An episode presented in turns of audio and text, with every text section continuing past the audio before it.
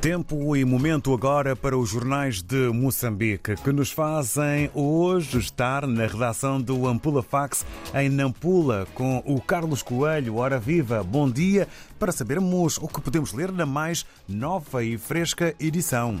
Bom dia, ouvinte RDP África. O presidente da Renamo, Ossufo Mumad, esteve este fim de semana em algumas cidades e vilas autárquicas de Nampula, apresentando à população os candidatos deste partido para as eleições de 11 de outubro próximo. Momad disse em Nacala que, ciclicamente, em todos os pleitos eleitorais, registram-se casos de roubo de voto e, para o efeito, a Frelimo utiliza membros das forças de defesa e segurança para intimidar o povo e dificultar a manifestação dos seus adversários. Retomando o discurso de ameaça, afirmou que se esse comportamento se repetir, o seu partido será obrigado a usar armas de fogo para responder aos atos de intimidação. Esta é a manchete da nossa edição de hoje, onde também é destaque a lamentação do Serviço Nacional de Salvação Pública, sem em Nampula, que atira culpas às vias de acesso como sendo a causa da dificuldade para combater os vários acidentes nas zonas suburbanas.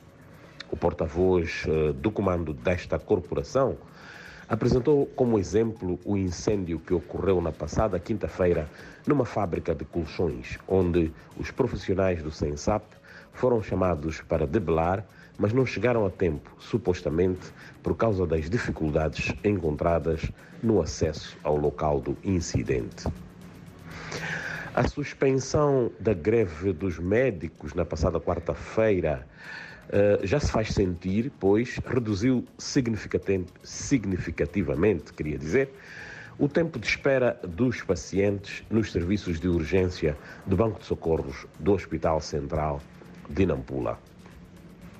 Outra notícia: a Academia Militar Samora Machel, uma instituição do ensino superior militar em Nampula, graduou sexta-feira 233 estudantes, entre licenciados e mestres, nas áreas de gestão de recursos humanos, educacional e de empresas.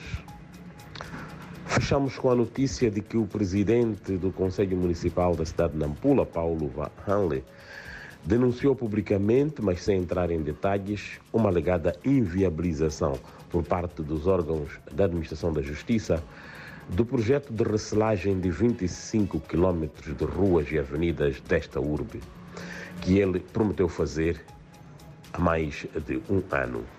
Amigo ouvinte, confira estas e outras notícias na nossa plataforma digital www.ampulafax.co.mz. Um bom dia e até a próxima segunda-feira.